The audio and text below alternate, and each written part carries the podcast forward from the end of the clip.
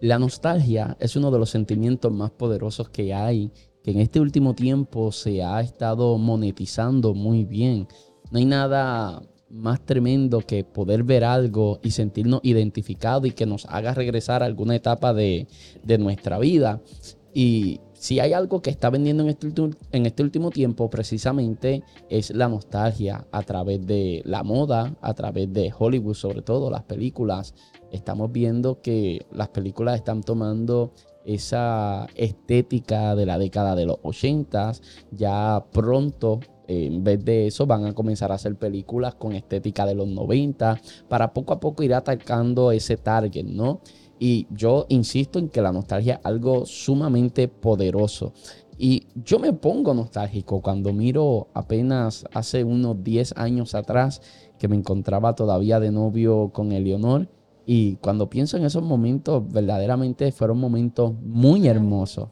Fueron momentos hermosos los que nosotros vivimos en el noviazgo. Y por eso es que hoy estamos aquí para hablar un poquito acerca del noviazgo. Así que Saludos, muchas bendiciones. Mi nombre es José Luis Torres y esto es Legado. Bienvenidos a un nuevo episodio. Hoy me acompaña mi bella esposa, mi novia eterna, Eleonora Arroyo, amor. Saludos, bendiciones. Tienes el micrófono así, hazle así. Ok. Ok, así, para que se vea estéticamente más bonito. ¿Cómo estás, baby? Súper bien. Súper bien a seca. Claro, cuando uno está haciendo un podcast, uno espera que la gente abunde, ¿no? Para sacarle telita. Pues estamos bien, gracias a Dios. Este, aquí deseoso de compartir con ustedes este, este tema. Como tú dijiste al principio, de que es algo nostálgico y en realidad este para nosotros. Sí nos llena mucha mucha nostalgia de recordar. En estos días estaba recordando el primer beso que nos dimos. Este, Eh, que es algo bonito para nosotros y hermoso recordar este, esa etapa tan bonita que Dios nos permitió vivir y experimentar. Definitivamente yo creo que tenemos, yo considero que tenemos un matrimonio bonito, hermoso, eh, y creo que, creo que lo hermoso de, la, de, la, relación no viene desde el matrimonio, sino que en el noviazgo se, se construyeron eh, la relación en base a una o sobre unos pilares, ¿no? Que, nos han ayudado a nosotros a hoy poder ser quienes somos, que nosotros somos redundantes en esto de que no somos perfectos. Eh, tú y yo tenemos discusiones como cualquier otra pareja, tenemos diferencias, yo tengo quejas de ti, tú tienes quejas de mí, y es algo completamente normal. Yo no sé si tú habías visto que una vez yo había publicado ¿Te acuerdas de ese clip que nosotros eh, estábamos haciendo un en vivo y yo dije, yo, yo estaba dando el consejo diciendo, hermano, cuando usted discuta con su esposa, nunca se vaya a dormir a la sala. Ah, nunca. Eh, ah, exacto, yo digo, yo digo, nunca se vaya a la sala a dormir. Y yo digo, yo en estos años de casado nunca me he ido a dormir a la sala discutiendo con ella. Siempre dejo, siempre la mando a ella. O algo así era el chiste. Y en los comentarios alguien me puso, era una mujer, una doñita, y me escribió como que, no, yo no creo que ellos discutan o yo no creo que ellos no dan la apariencia de eso. Pero claro, porque las redes sociales, nosotros no ponemos nuestros problemas en las redes sociales. Tampoco es, tampoco es que discutimos así, sino por bobería. Sí. Por, diferencia. Bueno, es que yo creo hay que... diferencia y conflictos, conflictos conflictos. Yo creo que siempre uno discute por tonterías, no, eh, no siempre, ¿no?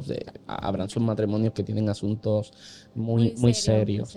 Eh, pero nosotros, por lo general, discutimos por tonterías. Y, por ejemplo, eh, es una tontería que no haya puesto el vaso donde iba o que haya dejado algo donde no va, que no haya sacado, que no haya como un día, dos días, ya cuando se vuelve repetitivo. Sí, cuando un patrón. Pues ahí pues es que llega la furia. yo, yo estoy ahí, en ese punto. Más o menos. pero, pero, Pero son tonterías. En realidad, mira, sí, pero, yo soy bien rabiosa, yo soy bien rabiosa. Me enojo Eres colérica. y toda esa cuestión. Pero cuando me calmo y analizo, yo digo, Dios mío, soy bendecida. O sea, pero, es una bobería, pero uno no se da cuenta que una bobería. Al momento uno está a la defensiva. enojado, molesto y todo eso. Uno está defendiendo su punto de vista y uno dice, no, que no sacaste la basura y, y, yo desde mi punto de vista es, pues, eran las 12 de la noche que llegué a predicar, pues lo dije, lo saco mañana o qué sé yo, que al momento uno está a la defensiva y uno, pues, naturalmente defiende eh, su punto de vista. Pero uno no se da cuenta muchas veces de que una tontería hasta que vea otro matrimonio discutiendo por esas mismas cosas.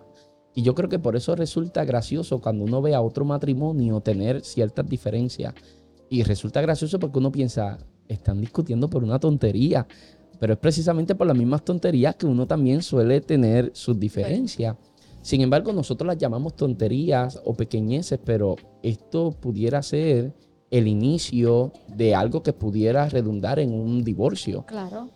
Dicen que un gran problema fue alguna vez un pequeño problema que no se atendió a tiempo. Que no se atendió a tiempo, definitivamente. Y cuando venimos a ver, eh, hay tonterías que nosotros pasamos por alto o que el cúmulo de esas cosas, como bien decías, eh, que es como la gota sobre la piedra, el cúmulo de cosas que son tontas o que son insignificantes al momento o que parecen insignificantes, ante el cúmulo de ellas puede llevar a una persona a, explotar, quizás esa no sea la mejor eh, expresión, pero a, explotar no de la mejor manera, ¿no? Y, y llega un momento en que uno se hastía de, esa, de esas cosas, aunque sean pequeñas.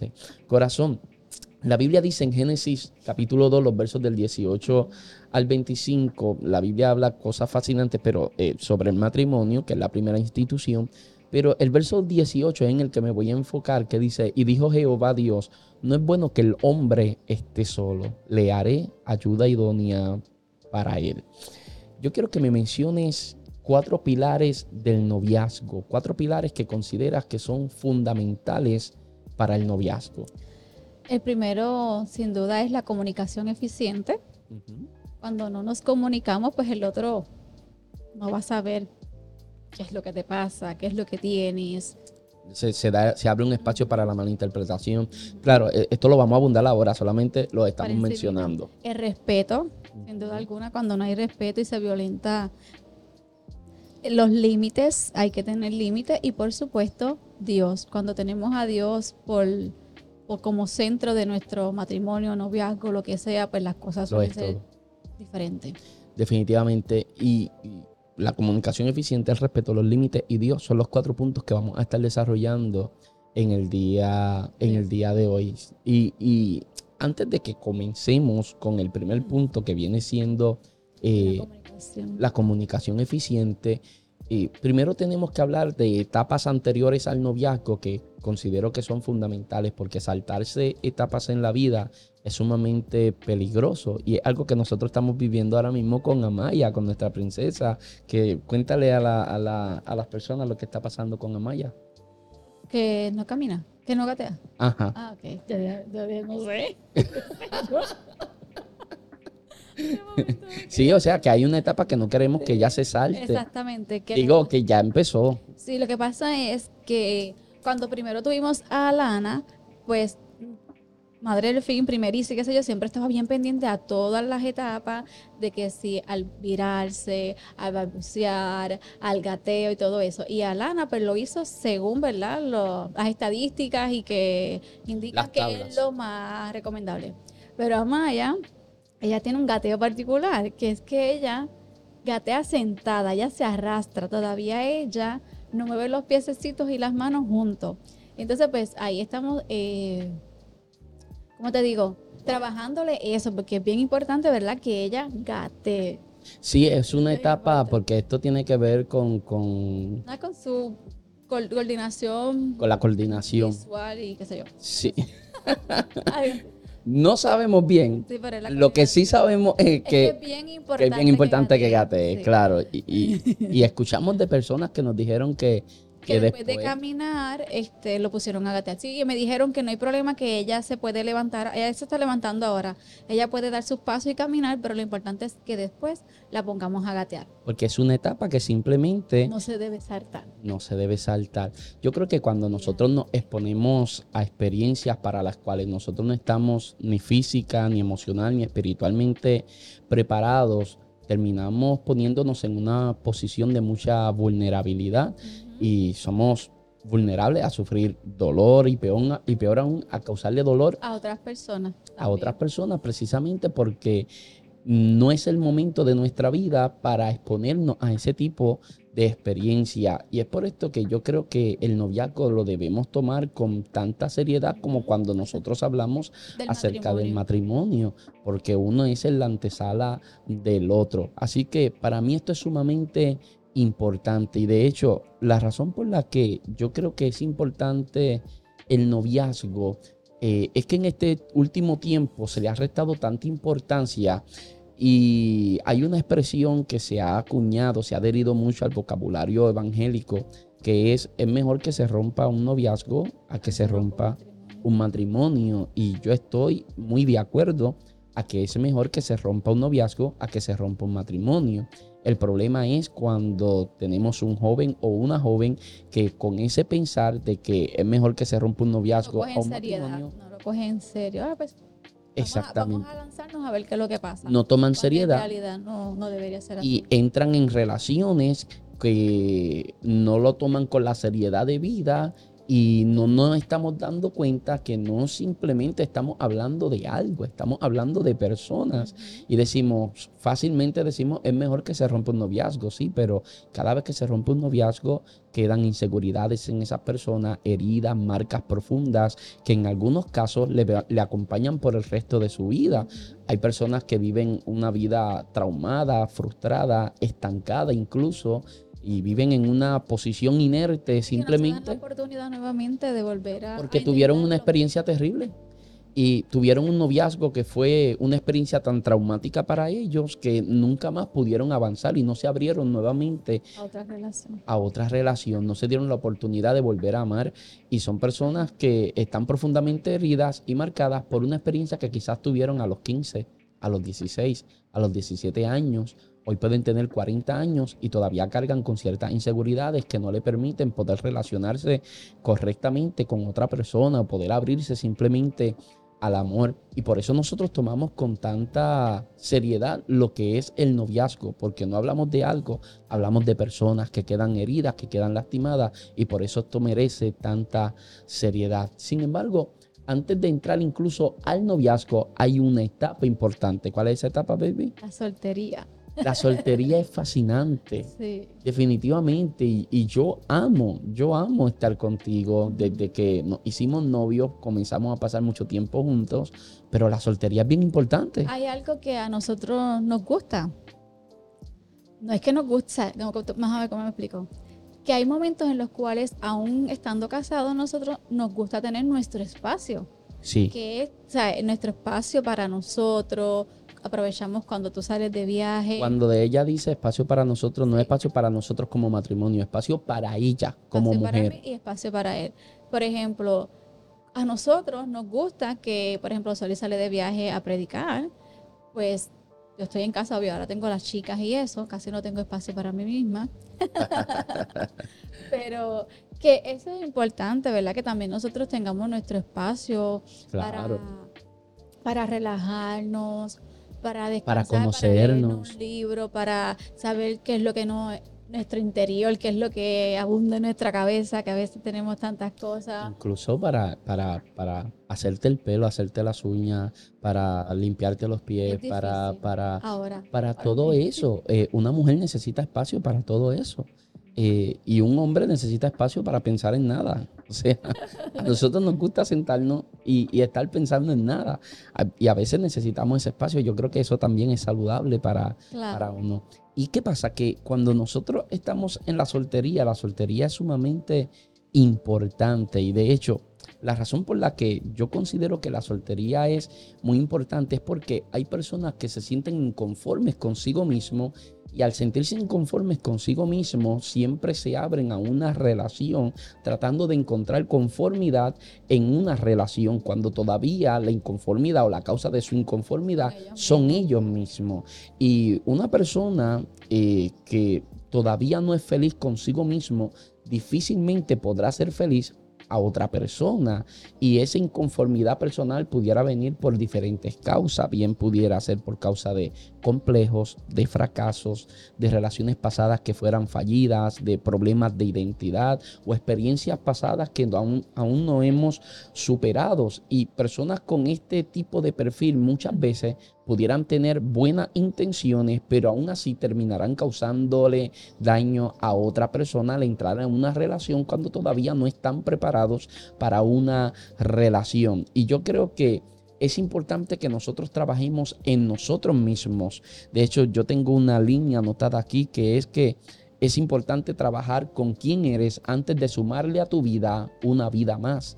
Y eso es importante. Antes de yo agregar una vida más, en este caso tú, eh, yo tengo que trabajar con mi vida. Y la soltería es sumamente importante. Baby, léeme esos cuatro puntos ahí acerca de la importancia de la soltería o el provecho que nosotros podemos sacarle a la soltería.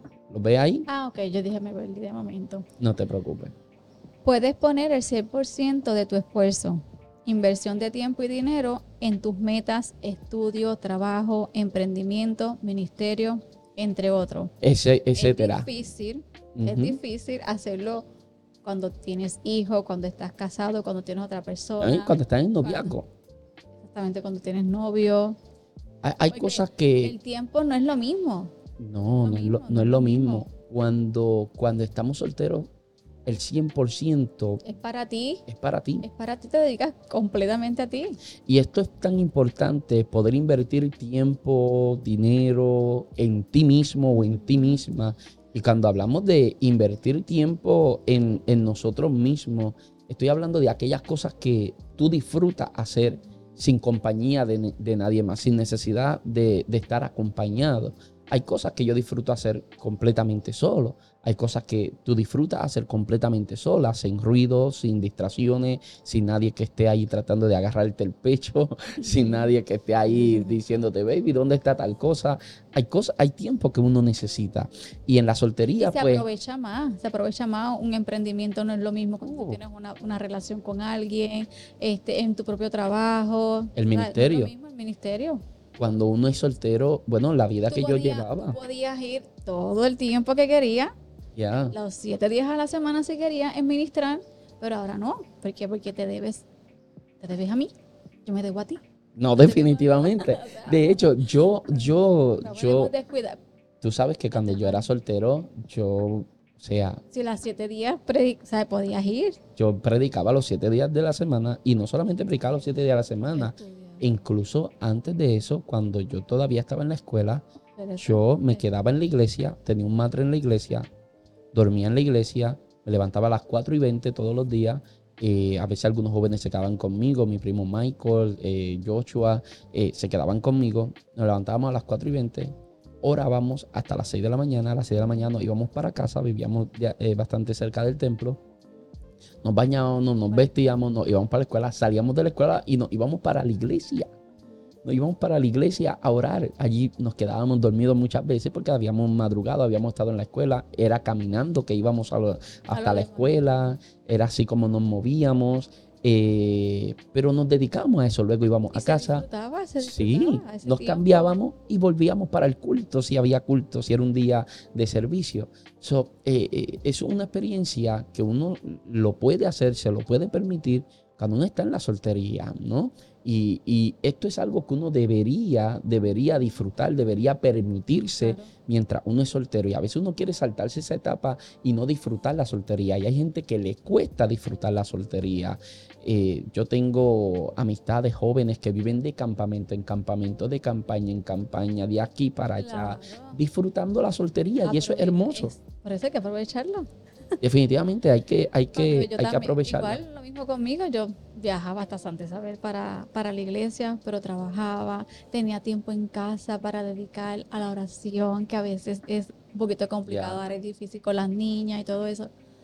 Eso es algo como que tú dices, se disfruta, es algo hermoso, como que hay gente que al brincar esa etapa quieren volver atrás. Después quieren volver atrás y es muy difícil. Yo no puedo, yo no puedo poner el 100% de mi tiempo, no puede ser para un proyecto El 100% de mi tiempo no puede ser para legado, no. puede ser para el ministerio. El 100% de mi tiempo no puede ser para estar fuera de Puerto Rico ministrando.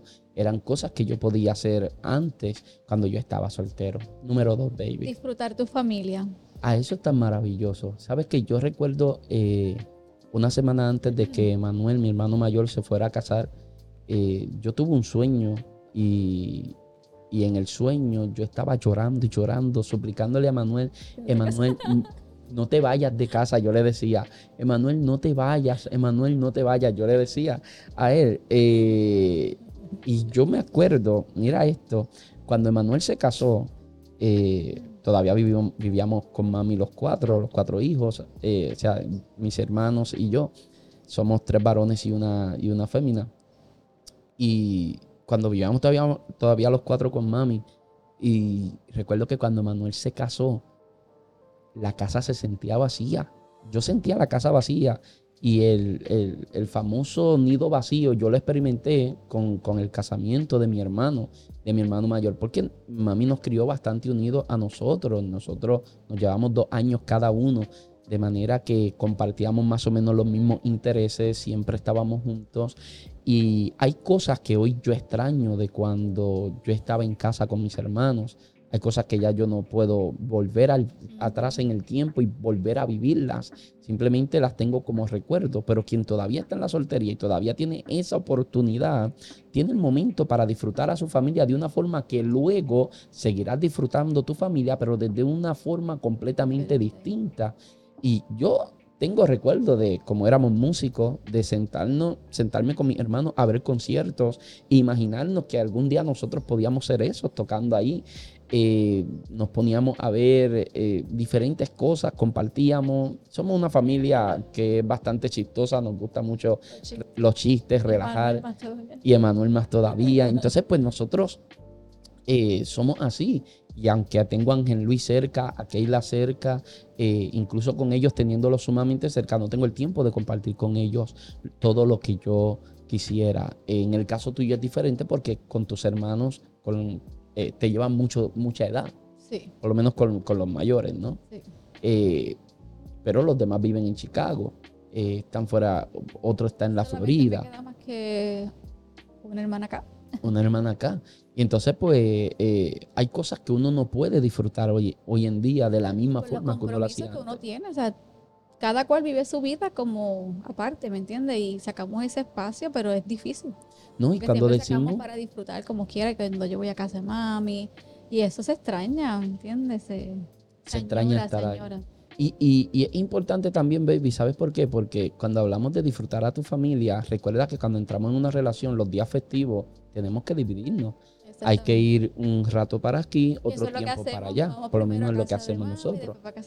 Y, así disfrutamos y compartimos todo. Ya no es como que puedo dedicarle todo el tiempo solamente a mi familia. Ya no es como que el 31 de diciembre, eh, ¿no? Un año vamos a despedirlo aquí, otro año vamos a despedirlo allá. Vamos a ver qué hacemos el 24, a quién visitamos primero, el Día de las Madres, vamos a ir para aquí, vamos a ir para allá. Cuando eres soltero, no tienes ese problema estás 100%, eh, puedes entregarle el 100% de ti a tu familia. Conocerte mejor, tiempo para ti. Definitivamente. Eso ya lo habíamos dicho al principio. Sí, porque cuando hablamos de... Yo, yo recuerdo cuando toda la semana yo me hacía mi aseo personal, obvio. Sí, me baño todos los días. ¡Wow! Pero una de las cosas se baña, se baña, yo me baño todos los días, muchas veces. Este, pero me refiero, por ejemplo, cuando conocerte a ti, tiempo para ti, como se decía ahorita, siempre estar secándome el cabello, arreglándome las cejas, limpiándome los pies. Me encantaba todas las semanas, yo me tenía que arreglar mis pies, tener mis pies, mira, aniquilada, como uno dice. Cosas que uno lo hace, pero no se disfruta de la misma manera porque uno tiene que hacerlo con más ajores, más rápido y todo eso este, para leerte un libro, que a veces quieres sacar ese tiempito para relajarte, escuchar música. Abrirte a nuevas experiencias, eh, y cuando hablamos de nuevas experiencias, y, hablamos de conocerte mejor a, ti mismo, eh, abrirte a experiencias ministeriales, abrirte, poder irte a un viaje misionero, eh, conocer qué es lo que, lo que verdaderamente amas, te apasiona. Cuando uno es bastante joven, eh, uno no sabe definir bien esas cosas. Uno cree que sí, pero la verdad es que no. Y uno necesita ese tiempo para uno conocerse bien. Y hay personas que después de casado, después de 20 años de casado, de momento eh, quieren dedicarse tiempo a sí mismos. O en el peor de los casos, personas que después de un divorcio descubren que en ellos había una pasión eh, y, había algún potencial que nunca habían desarrollado y ahora se dedican a ello. Cosas que en la soltería pudieron haber hecho, conocerse mucho, pero mucho mejor. Y sobre todo, cultivar la relación con Dios. Definitivamente, definitivamente. Eh, nosotros, ¿cómo te digo? Si una persona no ora cuando es soltero, cuando entra en el noviazgo, menos va a orar. Yo tengo recuerdo, y esto lo hemos hablado mil veces, de yo estar hablando contigo desde que se acabó el culto. Tú ibas de camino para Ponce, hablando conmigo por teléfono, llegabas a tu casa, eh, te bañabas, te acostabas y hablando todavía conmigo por teléfono. Eh, y estuvimos hablando hasta que salió el sol. Ah, sí, que me, tenía, que ir a trabajar, si no, no podía, si no seguíamos hablando, literal, literal. Y tú, baby, y yo no soy de hablar por teléfono, tú lo sabes, baby. A mí no me gusta hablar por teléfono. No, también ellos lo saben, ellos también lo saben. De aquellos episodios anteriores Eso, eh, a mí no me gusta hablar por teléfono, no, no soy amante de eso. No, pero de verdad que como no hay nada mejor que eso, porque yo recuerdo cuando... Baby, déjame aclarar algo. No es que me molesta que me llamen. Eh, tengo que aclararle eso a la gente porque, porque la otra vez eh, yo dije... Yo dije... cuando salió eso... No, yo... De que yo engancho rápido. De que yo engancho rápido porque no me gusta hablar mucho por teléfono. Y un pastor me escribió en los comentarios. A un pastor amigo me escribió. Por eso yo siempre le testeo, no lo llamo. a mí no me molestan las llamadas, ¿saben?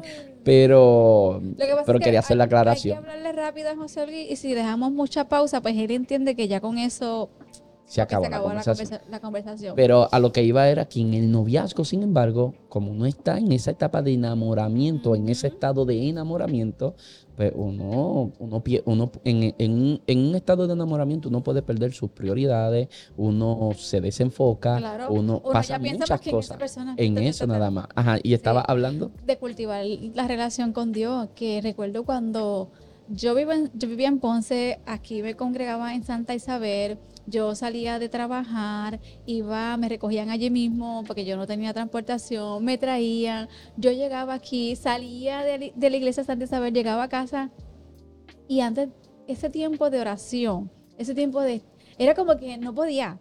O sea, e, e, e, ese enamoramiento, pero en vez de, de, una relación, era con Dios, de estar completamente ahí, quería estar todo el tiempo, todo el tiempo en oración, quería como que no se cansaba. Eso uno le extraña. Hay momentos que uno le extraña. Y cuando uno es soltero, pues, uno lo puede hacer. Te puede levantar a cualquier hora, te puede hacer lo que tú quieras, dedicarle el tiempo a Dios, sea en oración, sea en lectura bíblica, sea en hacer lo que te gusta para en la iglesia, adorar, instrumento, todo lo que sea, es, es algo como que uno debería aprovecharlo. Y de hecho, si no lo haces cuando eres soltero, menos lo vas a hacer cuando entres en una relación. Difícil. Eh, si no te lees un libro cuando eres soltero, menos lo vas a hacer cuando entres en una relación. Y, no, no sacas tiempo para orar cuando eres soltero, menos lo vas a hacer cuando entres en una, en una relación. Entonces, estas cosas son bien importantes, bien importantes. Sin embargo, nosotros habíamos eh, comenzado este podcast hablando de cuatro pilares que consideramos importantes, quizás no sean los más importantes, pero que sí consideramos importantes, tampoco sean los únicos, tampoco son los únicos, debo decir, pero sí los consideramos sumamente fundamentales. Y el primero de ellos era... La comunicación efectiva. Definitivamente cuando hablamos de una comunicación eficiente, eh, comprendemos que lo que que cuando hablamos de comunicación eficiente no estamos hablando de hablar mucho. Vamos a comenzar por ahí. Una comunicación eficiente no es necesariamente hablar mucho como el caso que acabamos de presentar, nuestro caso de hablar desde la noche hasta el amanecer. Eso no es necesariamente una comunicación eficiente. nosotros pudiéramos tener nuestra boca llena todo el tiempo y nunca decir nada que valga la pena oír o que valga la pena ser dicho. De manera que muchas veces nosotros hablamos mucho, pero comunicamos eficientemente muy poco. Somos poco eficientes en la comunicación. De manera que cuando hablamos de una comunicación eficiente, la importancia o la razón de, por qué es importante esa comunicación eficiente es porque las cosas que no resolvimos hablando a tiempo terminará siendo la causa de crisis futuras.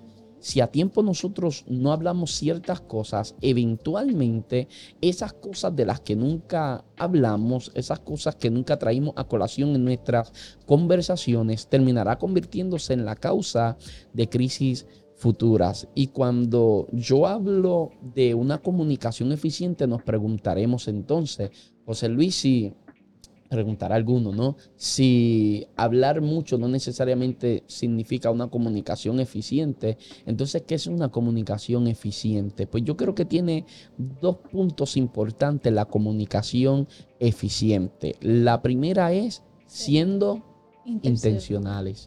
Y algo que a mí me encantó de nuestra relación es que una de las cosas que tú hablaste desde el principio, cuando nosotros entramos en, en una relación de noviazgo, fue acerca del el matrimonio, acerca de la economía, hablamos acerca del ministerio. Eh, eras intencional en hablar acerca de esos, de esos temas. Habían cosas que desde el principio me dijiste, esto a mí no me gusta, o yo creo que esto deberías cambiarlo, o esto deberías trabajarlo, y me lo hablaste sin necesidad de una discusión. Eran cosas que pudiste identificar, las pudiste señalar y las pudimos trabajar a tiempo. Y yo creo que eso, de eso se trata, ser intencional. Por ejemplo, las conversaciones más importantes de la vida también suelen ser las conversaciones más incómodas en la vida. Y por ejemplo, una conversación incómoda pero sumamente importante es hablar de sexualidad con nuestras hijas a llegar el día donde tendremos que sentarnos con Alana y con Amaya y hablar acerca de sexualidad cuando tengan la edad apropiada. Nosotros tenemos que hablar, tener esa conversación que va a resultar tanto incómoda para ellas como para nosotros como padres, pero sin embargo es sumamente importante porque yo tengo que ser intencional en eso, porque después de un embarazo no deseado, ya es demasiado tarde para hablar de sexualidad después de que haya cometido una falta, eh, ya es demasiado tarde para hablar entonces acerca mm, de sexualidad. So, uno debe ser intencional al momento de uno comunicarse. ¿Y por qué esto es importante? Yo nunca voy a olvidar en un libro de Luis Palau, que se, creo que ese libro se llama La pareja ideal o algo así, debe estar por aquí entre los libros, que en ese libro Luis Palau decía que muchas veces la razón de o la causa de discusiones en el matrimonio realmente eran situaciones que veníamos arrastrando, que venimos arrastrando desde el noviazgo, pero que por causa del enamoramiento no queríamos hablar de esos temas. no quiero ofender a la otra persona, no quiero que esa se enoje o cómo lo va a tomar. Y el enamoramiento. que lo tome ahora en el noviazgo para aclarar las cuentas claras conservan relaciones. Exactamente. ¿No? Y, a veces por eso que estamos tan enamorados, ay, es que no sé ni cómo decírselo, no, no, no, no buscan ese momento para hacer, como tú dices, intencional. Porque lo piensan, pero, pero piensan, algún momento va a llegar el día orgánicamente donde salga la conversación. No, hay que ser intencional para hablarlo. Porque, por ejemplo, quizás entraste en relación de noviazgo con un muchacho que es un vago que no le gusta trabajar y quien único, quien único está sosteniendo la relación es ella. Es quien única está sosteniendo la relación económicamente, desde el aspecto económico. Y esto va a traer problemas en el matrimonio, porque en el noviazgo no se paga una renta. En el noviazgo, por lo menos en el noviazgo cristiano, no se está pagando luz, no se está pagando agua, no se está pagando nada de eso, mm, al menos no en conjunto. Pero cuando una vez entren en, en este convenio sagrado, entonces ya la cosa va a ser completamente diferente. No es una boca, son dos bocas, eh, son, eh, eh, se va a consumir mucho más, las cosas van a ser completamente distintas, hay muchos gastos y no es justo que una sola de las partes en el aspecto económico sea el que esté remando. Al menos, bueno, en todo caso, sea el esposo que quiera y la mujer dedicarse a otras cosas, o sea, todo, todo es un, acuerdo mutuo. Claro.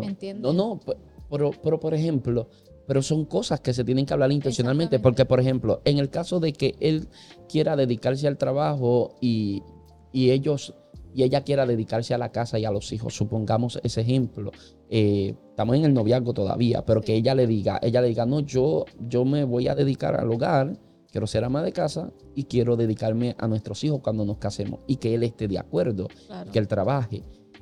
Pero imagínate que él ve que ella en su casa no friega, que ella friega o frega, ¿cómo se dice? Eh, eh, que ella no lava los trastes, que ella no mapea que ella no mapea, que ella no, no barre, que ella no limpia. Es una vaga que es al revés, en vez de ahora es ella. Que ella es una vaga. Pues también él tiene derecho de enfadarse, enojarse y molestarse. No, no hay que enfadarse, enojarse, hay que ser intencional de hablarlo. Hay que llegar hay que hablarlo, hay que hablarlo porque si no en el matrimonio se va a enfadar y se va a enojar. por eso hay que ser intencional. Hay que ser intencional. Y conocer a la pareja, conocernos, conocernos. Porque va a llegar el día, porque uno piensa, al no ser intencional, uno piensa, eh, es que en algún momento se va a dar la conversación, algún día vamos a hablar de esto, orgánicamente se va a tomar. No, no. Se olvida y además no es así. Es así. Me encanta lo, lo, lo, absoluto, lo absoluto de tus palabras. No es así. No, definitivamente. Y cuando hablamos de ser intencionales, cuando hablamos de ser intencionales, tengo que ser intencionales en muchos aspectos. Por ejemplo, hay, hay, conversaciones que no se deben hablar en cualquier lugar o frente a ninguna otra persona. Entonces, esto se logra separando un espacio, eh, estando en un lugar eh, importante, ¿no? Eh, eh, en un lugar, cuando digo importante, me refiero correcto, ¿no? Para, para, tener ese tipo de conversación. Hay, hay cosas que yo no debo hablar con, con, mi novia o con el novio frente a los padres. Hay cosas que no se deben hablar frente a las amistades. Hay cosas que no se deben... Hay, hay, hay conversaciones que uno tiene que ser intencional, pero también de saber cómo, comunicarlo y, cuándo comunicarlo.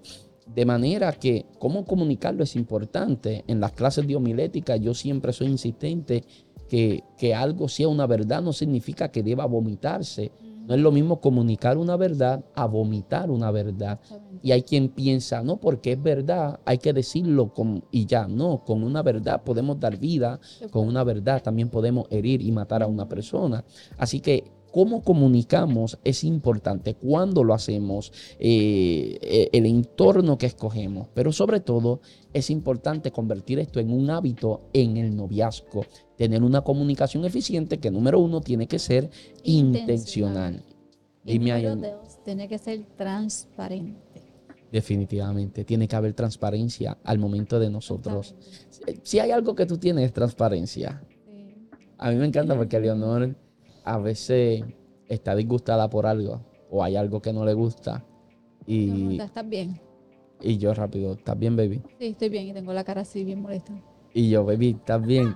Y ella, yo estoy bien. Y yo, pero la cara no se entera de que estás bien. O sea, tu cara no se ha enterado. Y ella, no, te dije que estoy bien. Y ya sé, te dije que estoy bien. ¿Qué, pasa? Bien, bien molesta. Y yo, mira, baby, pero la cara no se te entera. Leonor es bien transparente en expresivamente, al momento de expresarse con el rostro corporalmente. Pues, no, no, eres así, eso, eh, eh, simplemente eres así, eso es algo que uno maneja, que uno trabaja, que uno, y tú lo has trabajado de una forma tremenda. Eh, yo... He cambiado mucho. Yo doy testimonio de eso, de que antes era, antes era... Antes, bueno, no quiero llorar aquí ni, ni, empezar a, Pero antes fue difícil. No, no es broma. pero, pero, o sea, Eleonor es bien transparente y una de las cosas que a mí me encanta es que tú me dices las cosas como son. Claro, porque un somos un matrimonio, pero soy tu amiga. Claro. Yo me he ¿verdad? Usted, para soy tu amiga y un verdadero amigo te dice las cosas tal y como son. Y de frente. No te pasa pañitos para después quemarte o hablar de ti o lo whatever. Eso es un amigo. Y Yo soy tu amiga y me gusta decirte las cosas como son. Y ser transparente es importante. Voy a mencionar cosas aquí que pueden parecer tontas, pero que son importantes. Como por ejemplo, quizá a él o a ella la boca le huele mal. Exactamente. uno, uno tiene que tener la confianza de decirle a su pareja, hey, te apesta la boca. Te apesta la boca. La boca te huele, te huele mal. Y porque si no, algún día te vas a casar y vas a tener ese dragón todos los días de tu vida. ¿Sabes? Y si fuera un dragón por las mañanas es una cosa, pero un dragón a todas horas es terrible. Entonces, esos son, hay, gente que tiene un olor fuerte, que, que, que, que, la asila. Yo, era bien este calor. Soy como de... no pensé que iba a decir eso. No importa, es que yo soy de temperamento y como que el, el, humor. El humor me, se me salen Uy, por las asilas se me sale. Mira, no. Eleonor se daba cuenta, Eleonor me decía, baby, baby, siento, siento, que, no huelo bien. De verdad, era una cosa terrible. pero no era que no me bañaba ni usaba desodorante. era que pues el humor era humor. Pero por gracias a Dios lo mira. Pero, pero, escúchame, escúchame. Eh, eh, incluso si no fuera por el humor, hay gente que huele fuerte. Hay gente que tiene un olor fuerte y eso es lo que despide su cuerpo. O sea, eh, eh, de su cuerpo sale olor, ¿sabes? Olor a, tumba de, de, de ¿sabes? A tumba de, de, de siglos pasados. Entonces eh, eso pasa, eso pasa. Y tiene que haber la transparencia en el noviazgo de uno poder decirle, mira, creo que debería cambiar de desodorante y, empezar a usar odorono. deja, deja el lazo ese que no te está funcionando y empieza a usar odorono porque el, el, si me dio calor también hay que bajar las ventas es que están para arriba. Eh, empieza a usar el odorono porque o sea uno tiene que ser transparente en el, noviazgo, hablar con transparencia. Y claro, estamos mencionando eso de la boca, de la asila, pero es en todos los aspectos. Yo no puedo decirle, eh, mira, y, tú piensas quedarte siempre en ese trabajo, que estás cómodo, pero que no, no, ¿sabes? No, no da, no da, no, has pensado en, avanzar, en buscar, eh, no sé, en moverte.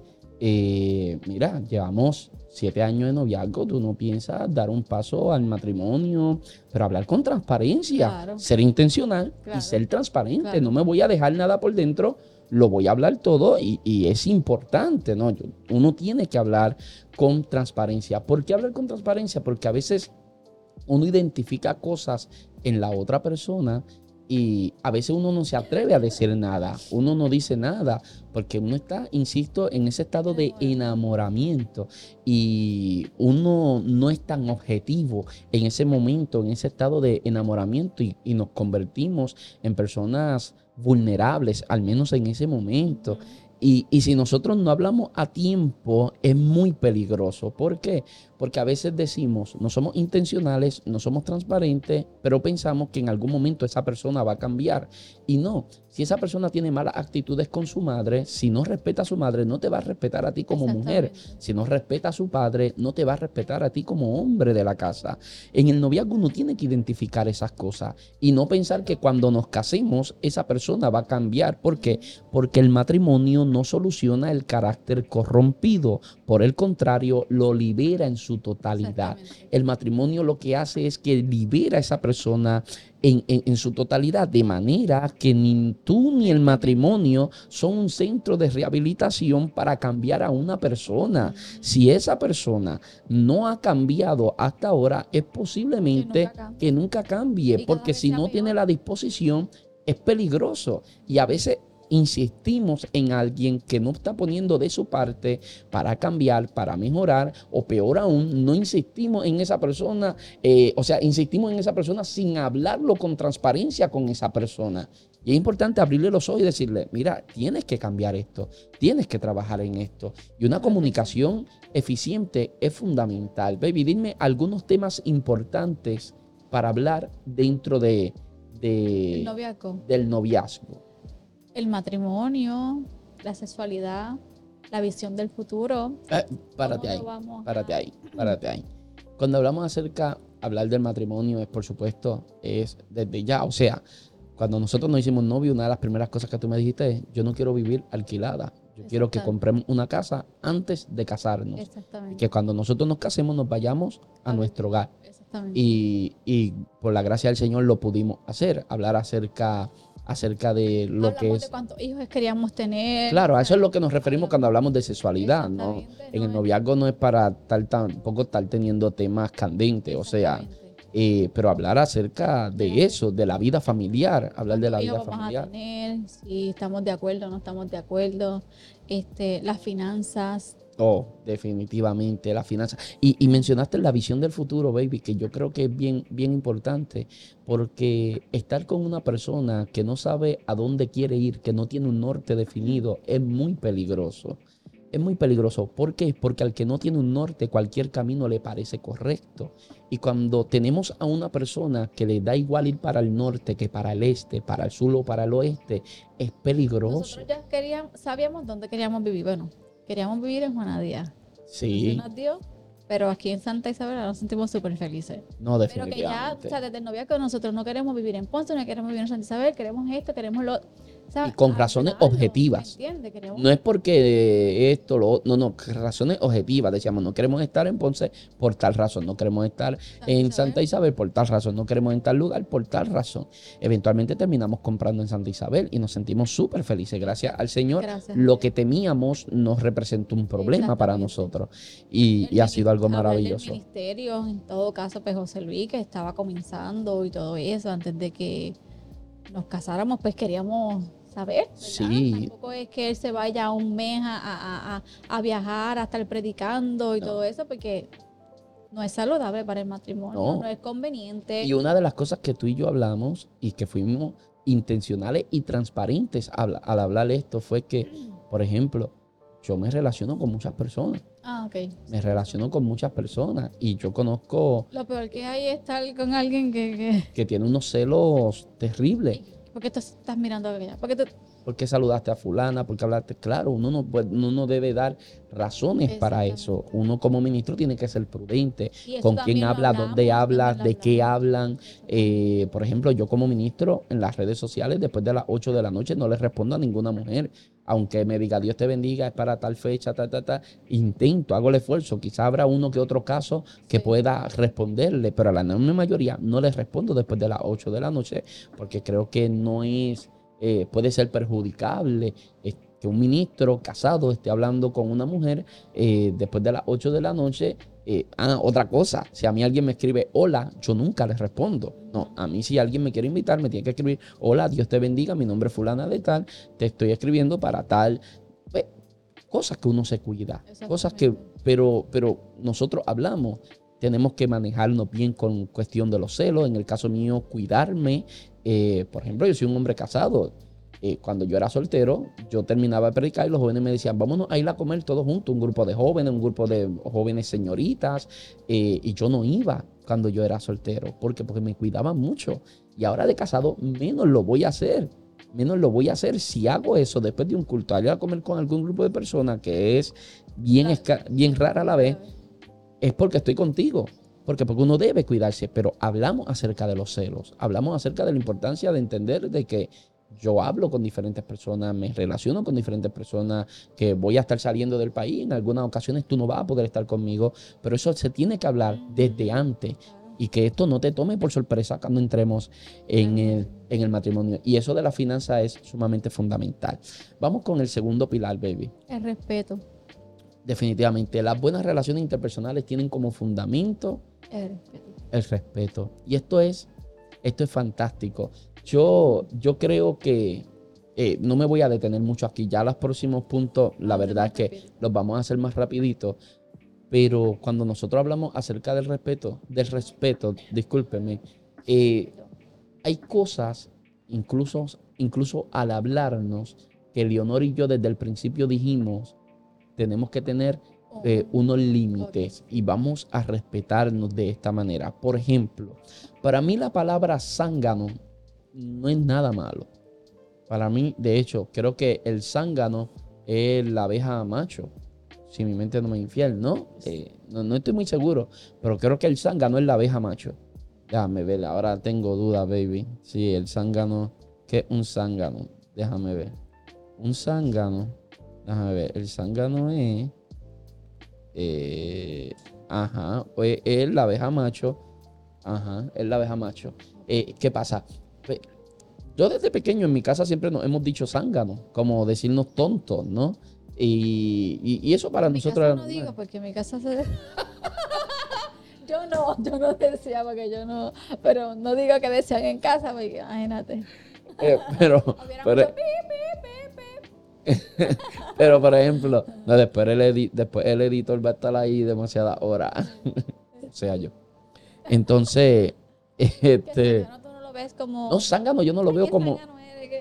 No lo veo como algo ofensivo ni nada de eso. Pero desde el principio nosotros nos dijimos, nos podemos decir zángano. Lo que no nos podemos decir es estúpido. Este estúpido, como que... No, eso yo lo considero insultante. Hay familias que no lo consideran insultante. Hay matrimonios que se dicen cosas peores. En el caso de nosotros dijimos desde el principio, nunca pasemos esa línea. Nunca. Esa línea de alzarnos la voz y gritar. Nunca. Nunca traspasemos esa línea. Porque a la vez se traspasa esa línea, volver atrás y cerrar la puerta va a ser bien difícil. Y desde el principio nosotros fuimos sumamente... Porque lo haces una vez, cuando vienes a verlo, tomas de costumbre, de costumbre. no, se rompe la barrera. y ya es como que... Pues, ya es como... Habitual. Sí. Como, Se vuelve habitual decirle tonto y de ahí para abajo cada vez que tengo un coraje. Y Eleonor y yo sabemos que por muy molestos que estemos, no nos podemos decir nada. No, hay que trabajar con la ira, hay que trabajar con la rabia, hay que hablar y sabernos hablar.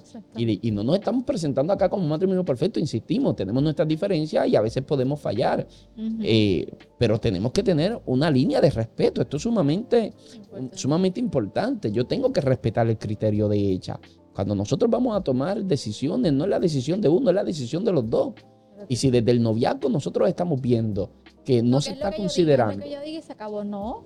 Eso es peligroso.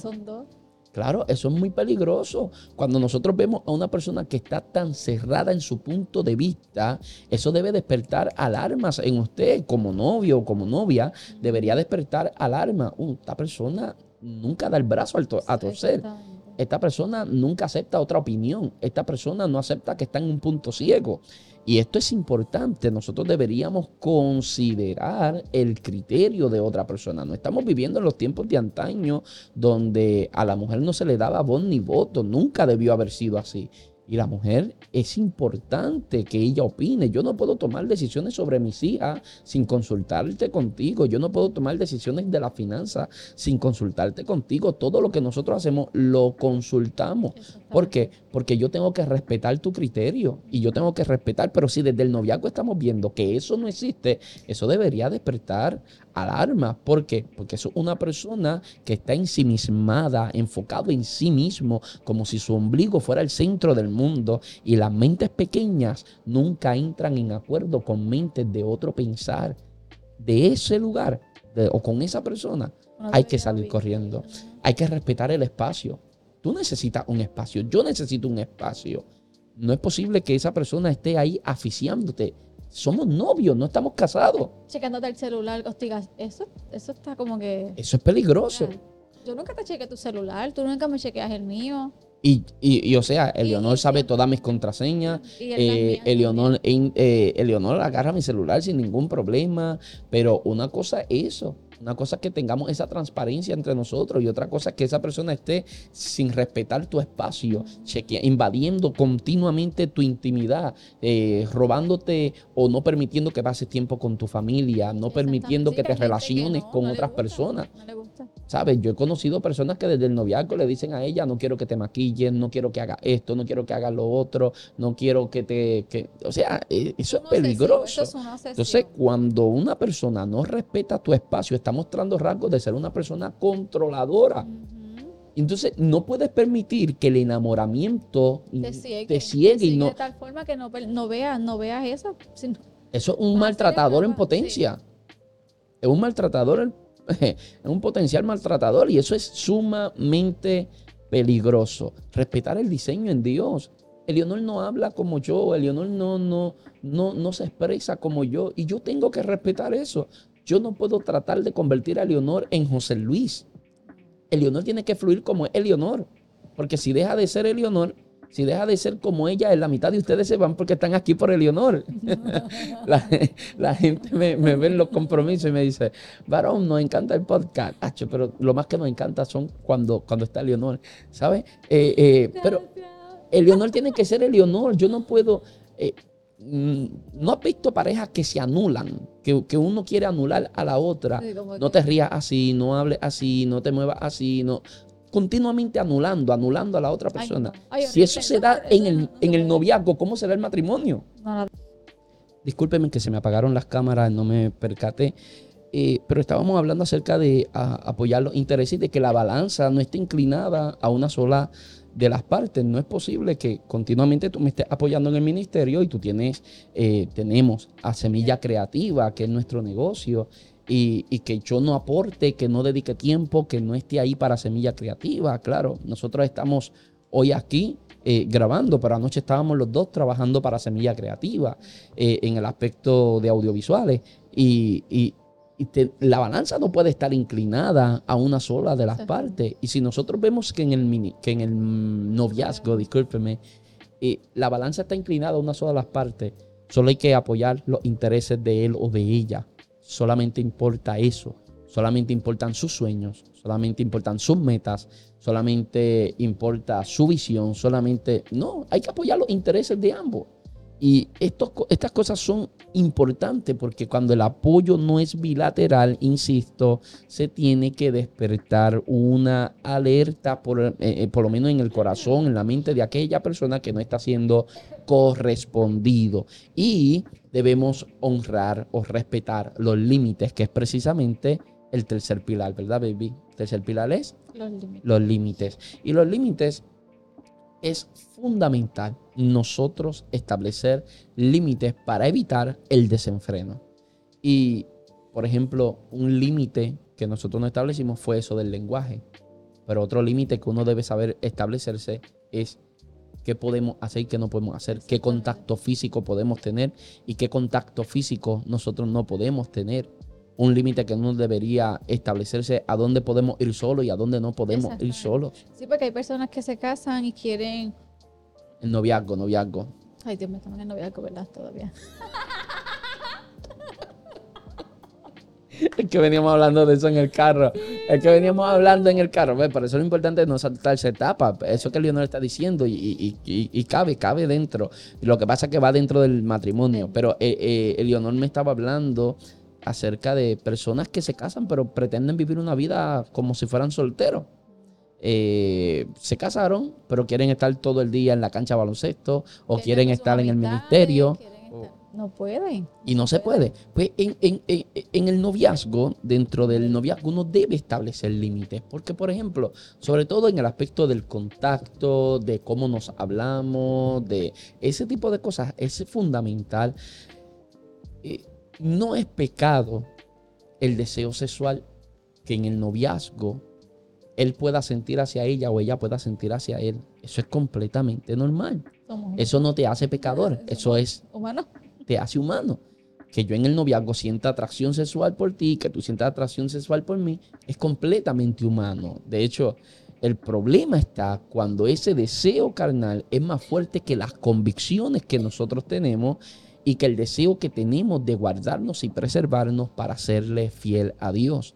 El problema está cuando es tanto que no lo controlamos y cómo nosotros podemos controlarlo, estableciendo límites. Es sumamente importante que nosotros podamos establecer límites. ¿Qué hace el Señor para que el pueblo de Israel pueda vivir una vida correcta? El Señor le entregó la ley y la ley se dividía, se dividía en tres grupos de leyes, que son las leyes morales, las leyes civiles o judiciales y las leyes ceremoniales.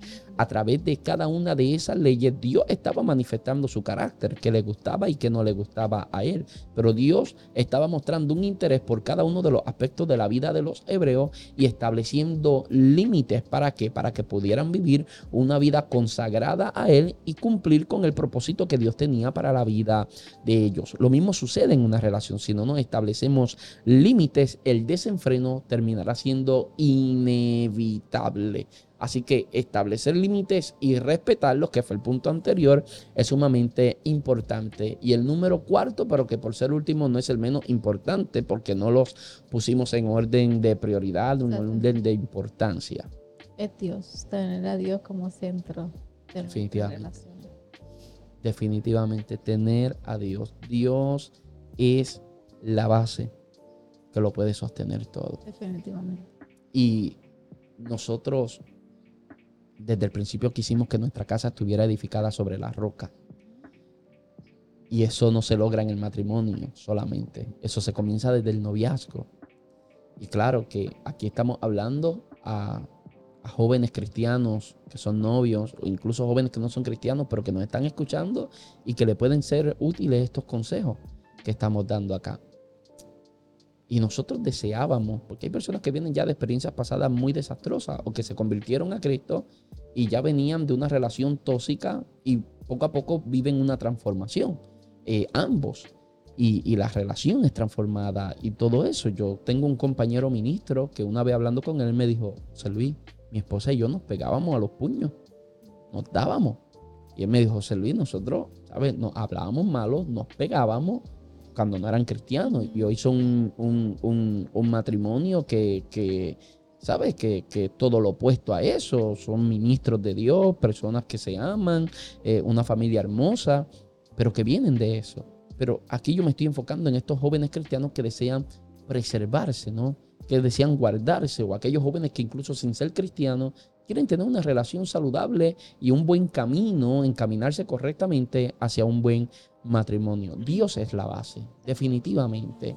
Y cultivar nuestra relación con Dios en conjunto es fundamental en el noviazgo. Orar en común acuerdo. Y cuando digo orar en común acuerdo, no es orar juntos necesariamente, es orar en común acuerdo. Vamos a orar por tal cosa. Vamos a ayunar hoy por tal cosa. Eso es hermoso. Eso es lindo cuando... cuando Leemos libros juntos también. Leer libros juntos. Eh, libros que aporten valor. O sea, no, estoy hablando de Harry Potter ni estoy hablando ahí de, de, 50 sombras de Grey. No estamos hablando de eso. Estamos hablando de libros que aporten valor. Libros que aporten valor a la pareja. Libros que aporten valor a nosotros para, para nuestra formación, nuestra estructura, para lo que, que para lo que pretendemos ser mañana o lograr mañana en el matrimonio. Eh, sostener conversaciones que edifiquen. Forma a Dios parte de tus conversaciones en el noviazgo. Forma a Dios parte de la experiencia. Es Dios importante en tu relación. Estas son cosas que deberíamos nosotros poder responder.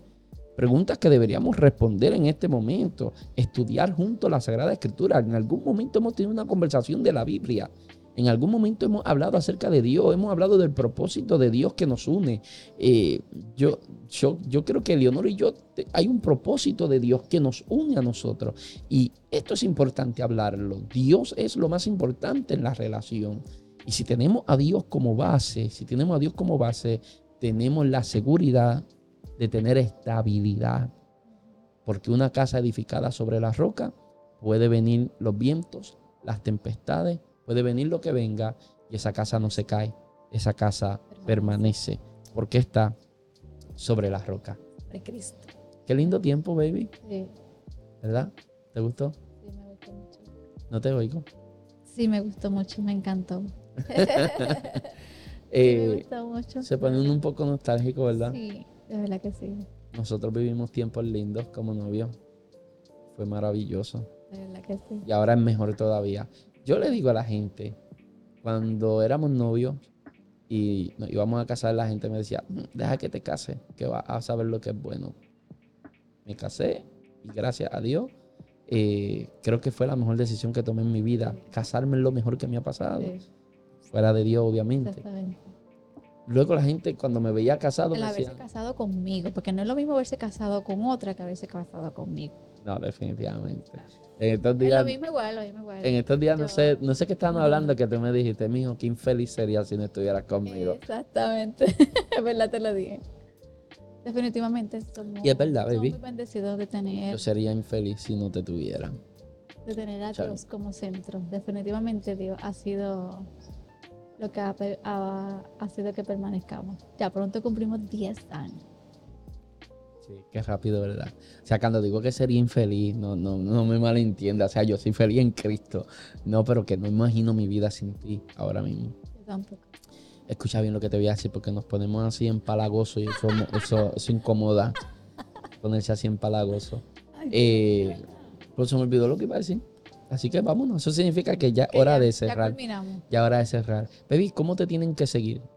Me pueden conseguir como Leonor Arroyo en Facebook y en Instagram y también pueden darse vuelta a Semilla Creativa en Instagram y en Facebook y darle like. Y si quieren compartir también pueden hacerlo. Y, y comprar, que es lo más importante. También. Sí, y entonces tenemos eh, las redes de Legado, busqué Legado Podcast en, en se me fue, en Apple Podcast y Spotify. Apple Podcast, Spotify o cualquier plataforma de podcast que haya por ahí, usted escribe Legado Podcast o Legado, simplemente con escribir Legado te va a aparecer y ahí estamos nosotros. Aquí estamos nosotros, mejor dicho. Y en YouTube, José Luis Torres, para los que me están escuchando en, en audio solamente ahora mismo en las plataformas de podcast, pues búsquenos en YouTube para que puedas vernos a nosotros, cómo nos miramos, cómo nos reímos, cómo nos manejamos aquí. ¿ah? Para que puedan vernos, eso, eso es lindo. Eso es lindo. Así que gracias por Gracias estar al por otro lado ahí. y nos vemos la semana que viene, ¿verdad? Sí, Dios El próximo miércoles. Dios mediante. Nos vemos. Dios les bendiga. Les bendiga.